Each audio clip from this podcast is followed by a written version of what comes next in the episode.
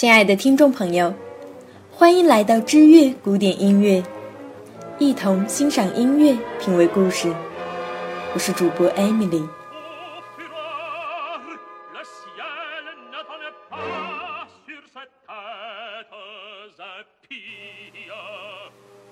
一八三八年，梅耶贝尔的歌剧《恶魔罗伯》在法兰西皇家剧院上演。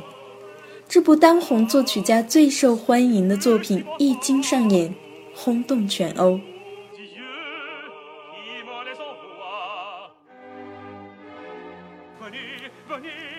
虽然如今梅耶贝尔这个名字很少被人们提起，但是这位音乐家却曾经凭借歌剧《恶魔罗伯》和《胡格诺教徒》名噪一时，统治法国歌剧舞台三十年之久。影响更是遍及全欧，声望几乎盖过了贝多芬。抛开那些谄媚评论不提，就连当时很有分寸的评论家都称呼他为音乐界的米开朗基罗。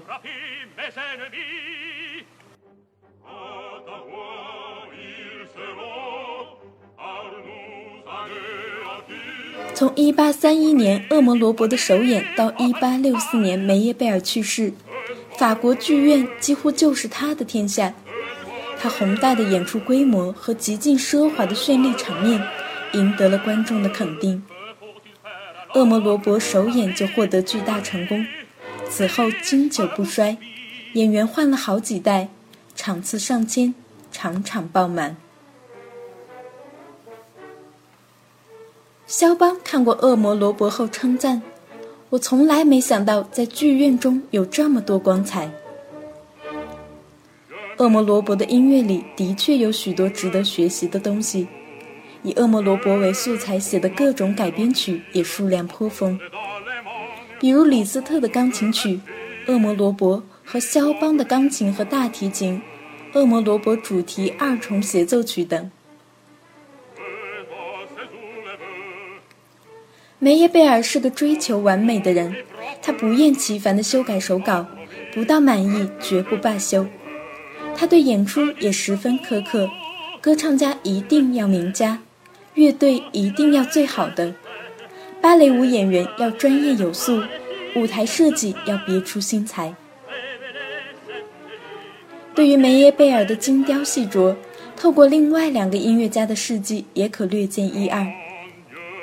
罗西尼三十七岁时便退出乐坛，据说是由于梅耶贝尔的声誉太过光芒万丈，使得他不得不全身而退，早早过起了名士生活。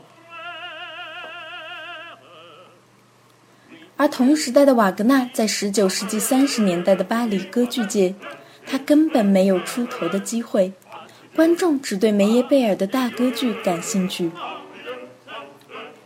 虽然梅耶贝尔屡次对瓦格纳施以援手，但瓦格纳也只能谋到一些为他人编曲的工作，勉强维持生计。后来还是因为梅耶贝尔介绍德累斯顿剧院上演他的歌剧《李恩记》，瓦格纳才得以回到德意志。然而，瓦格纳在他的自传《我的一生》里居然迁怒梅耶贝尔。认为梅耶贝尔应该为他的怀才不遇负责，实为恩将仇报。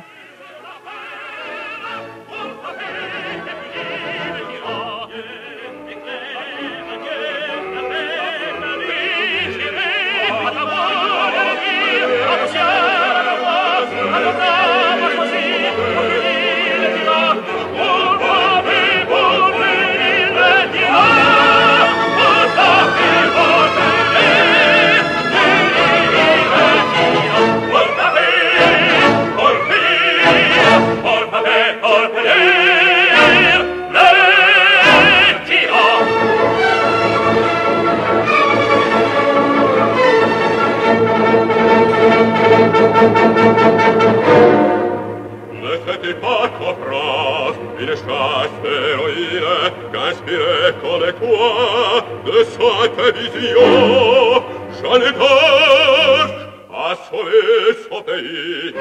Vi parto, Mes envoyés du ciel, songez bien désormais, Et tu, lien terrestre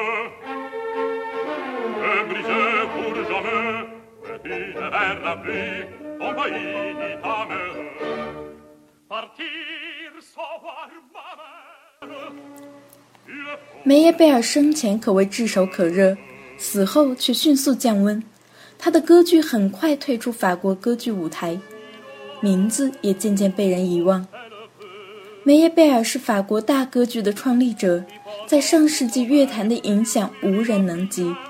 但在他去世后，先前那些对他极尽溢美之词的评论界也风向骤转，对他大加抨击，令人揶揄不已。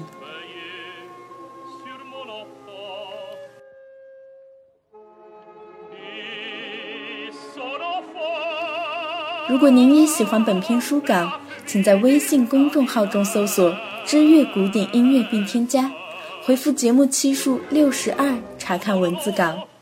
感谢你听到我，让我们下期再见。